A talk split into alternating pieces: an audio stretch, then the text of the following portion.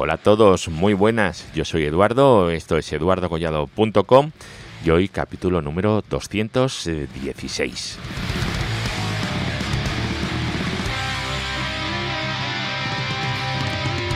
Hoy es extremadamente prontito, así que voy a procurar eh, no hablar muy alto mientras grabo.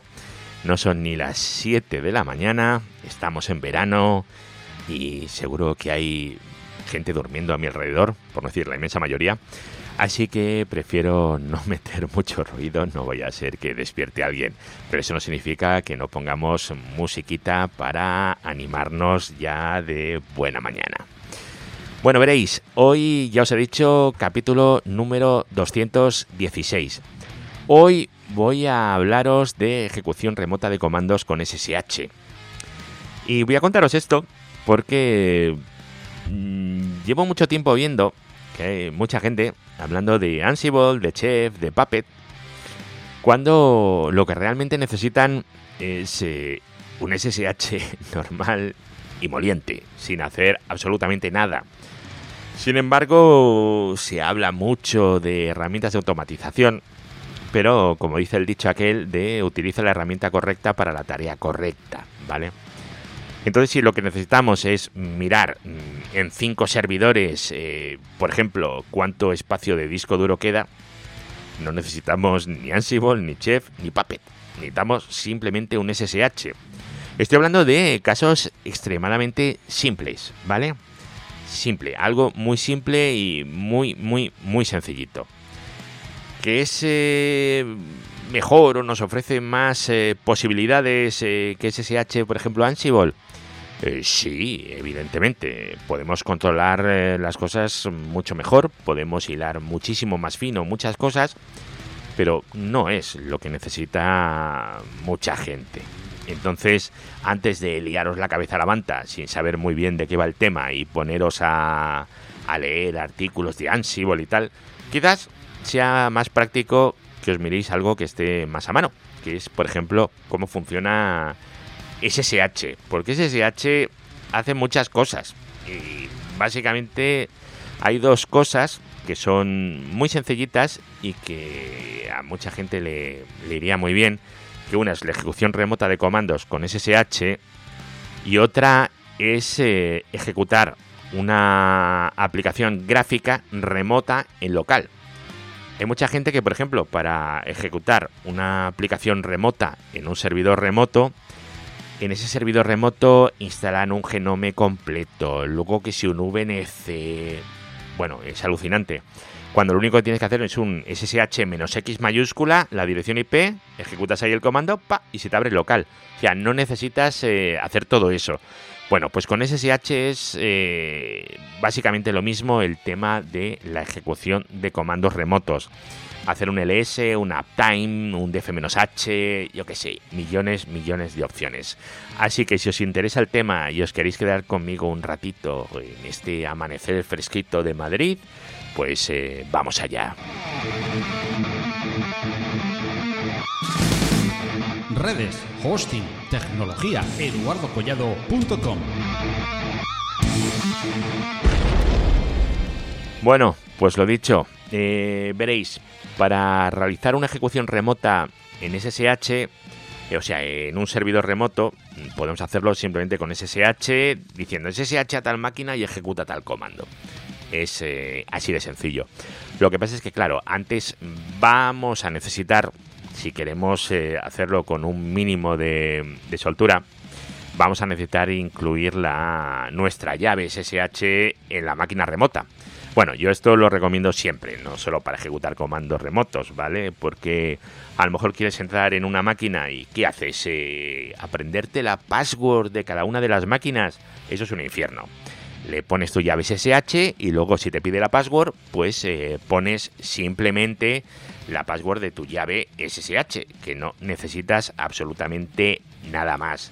Solo te tienes que saber una password para todas las máquinas, pero sí, es la password más tu llave SSH.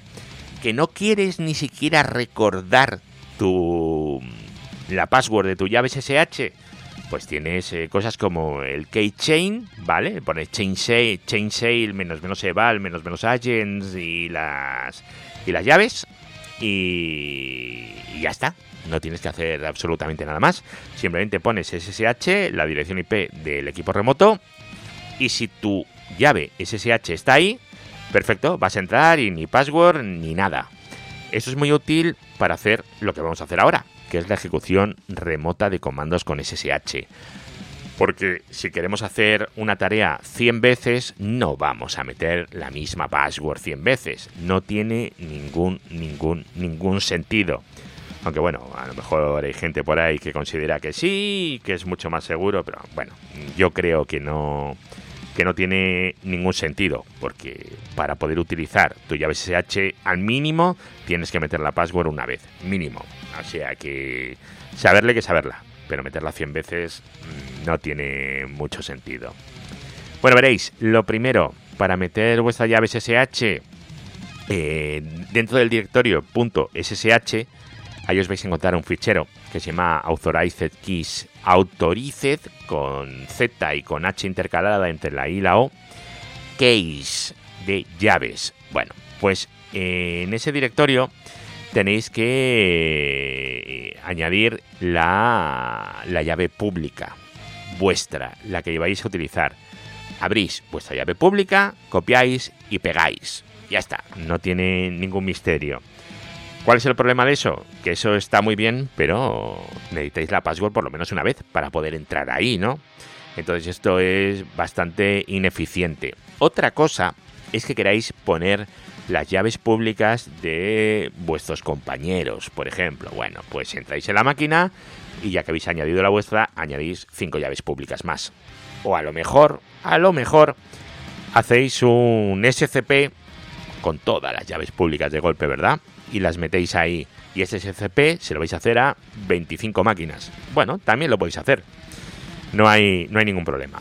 ¿Cuál es la forma más fácil para añadir? Solo vuestra llave, solo la vuestra, ¿vale? Simplemente escribís ssh-copy-id y luego si queréis el usuario arroba la dirección IP de la máquina remota donde os queréis conectar, os pedirá la password de la máquina y al meterla os incluirá vuestra llave pública dentro del fichero de la Authorized Keys en el directorio .ssh del usuario y os expulsará. Ahora tendréis que entrar, pero al entrar ya nos va a pedir la password de la máquina. Como veis es un proceso bastante, bastante sencillito que no tiene tampoco demasiado misterio.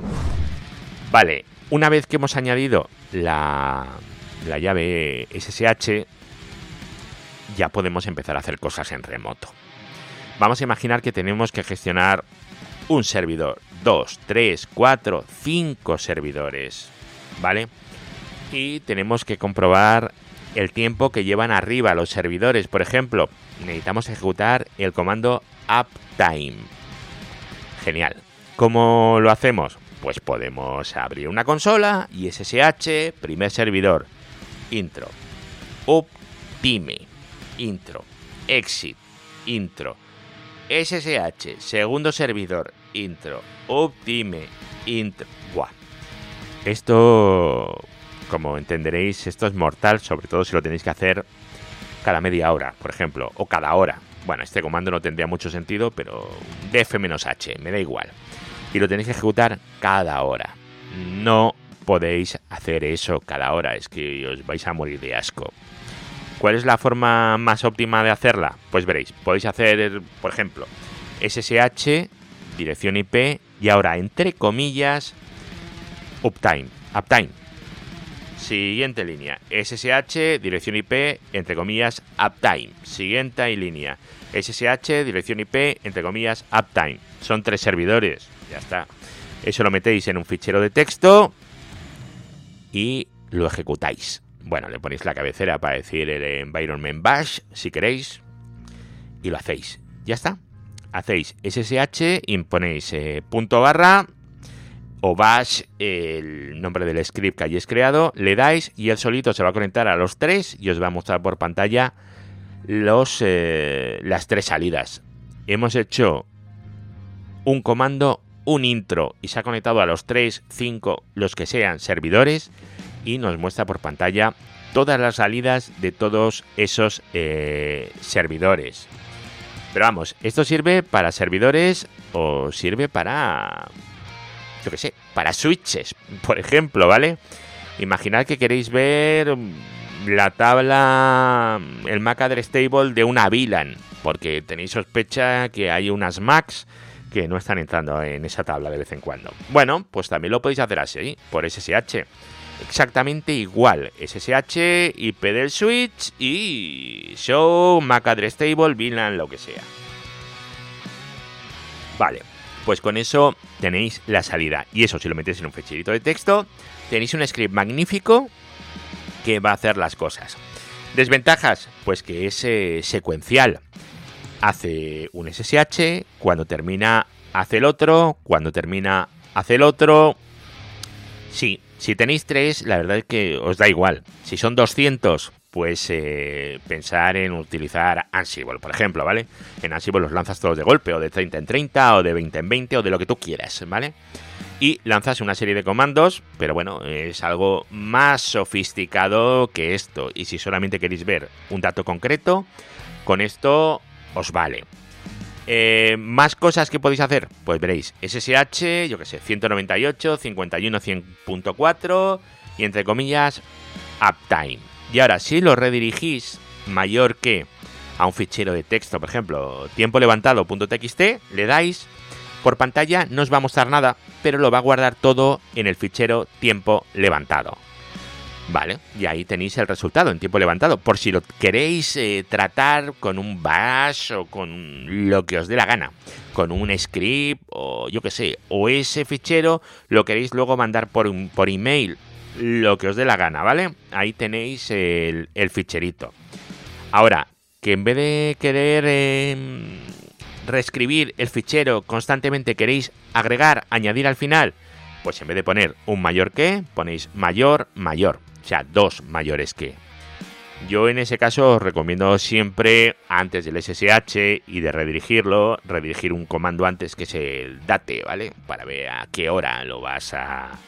lo, lo estás ejecutando. Pero bueno, oye, para gustos, colores. Esta es una forma súper, súper sencilla de hacer ciertas cosas. Luego, que necesitas ejecutar varios comandos, no te calientes la cabeza. Necesitas ejecutar, por ejemplo, el uptime, el df-h y yo qué sé, y hacerle un cat del, del etc password. O lo que quieras, ¿no? Bueno, pues eh, en tres líneas, SSH IP comando, SSH IP comando, SSH IP comando.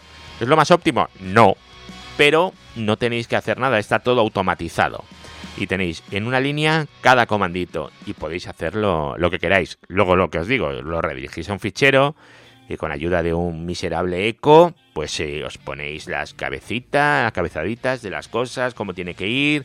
Esto que viene ahora es no sé qué, esto que viene ahora es no sé cuántos, esto que viene ahora es no sé cuántos.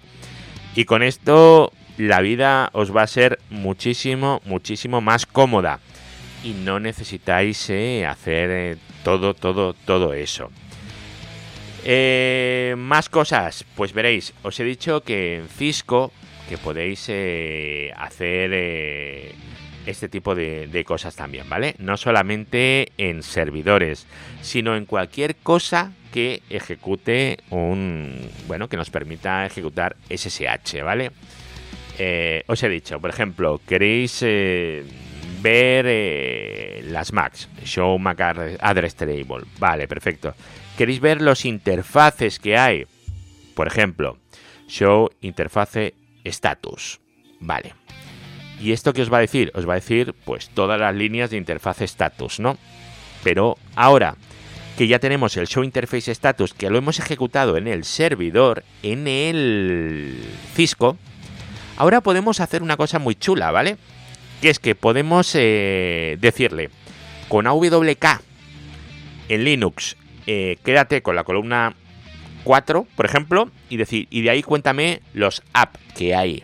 Es decir, podemos ver cuántos hay levantados en nivel 2 o en nivel 3 podemos hacer cosas que completen los comandos que nos da Cisco.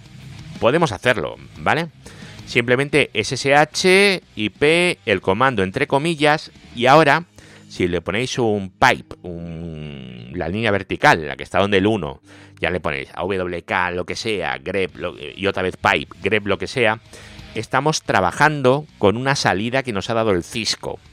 Con lo cual podemos ver cosas eh, bastante interesantes o incluso podemos llevar a un fichero de texto eh, campos muy, muy, muy específicos. Por ejemplo, podemos hacer un df-h y quedarnos únicamente con la línea que nos dice cuál es el espacio total disponible y de esa línea nos quedamos únicamente con el campo que nos dice eh, el espacio ocupado y el espacio libre. Podemos eh, generar un ficherito que diga eh, espacio ocupado, dos puntos tal, espacio disponible, dos puntos no sé cuántos.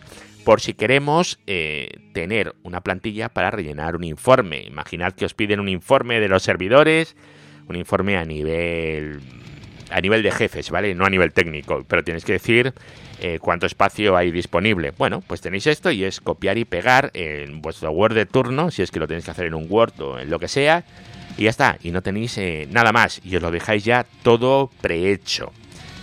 Ya sabéis que las cosas hay que intentar hacerlas el mínimo de veces posible, y si tenéis tareas repetitivas, como esta que os he dicho del informe, que hay que hacer cada semana, o tenéis que hacer todos los días algo, pues intentar automatizarlo como sea. Y al final, lo de utilizar el SSH, pues es una opción bastante digna. Redes, hosting, tecnología, eduardocollado.com.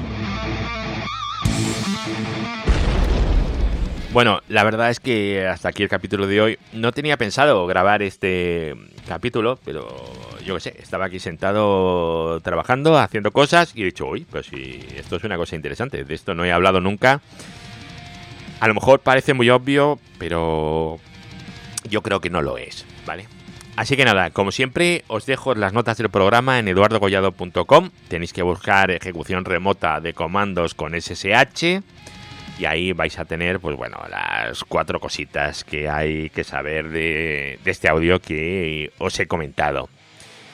Más cosas, pues eh, lo de siempre. Al lado derecho de la blog de eduardocollado.com tenéis eh, los enlaces al grupo de Telegram y, y, todas esas cosas. Si os queréis, os suscribís, que no hay ningún problema. Yo soy Collado en Twitter y yo qué sé, cualquier cosa, ya sabéis dónde, dónde estoy y si necesitáis servidores, hosting o lo que sea, ya sabéis, neodigit.net.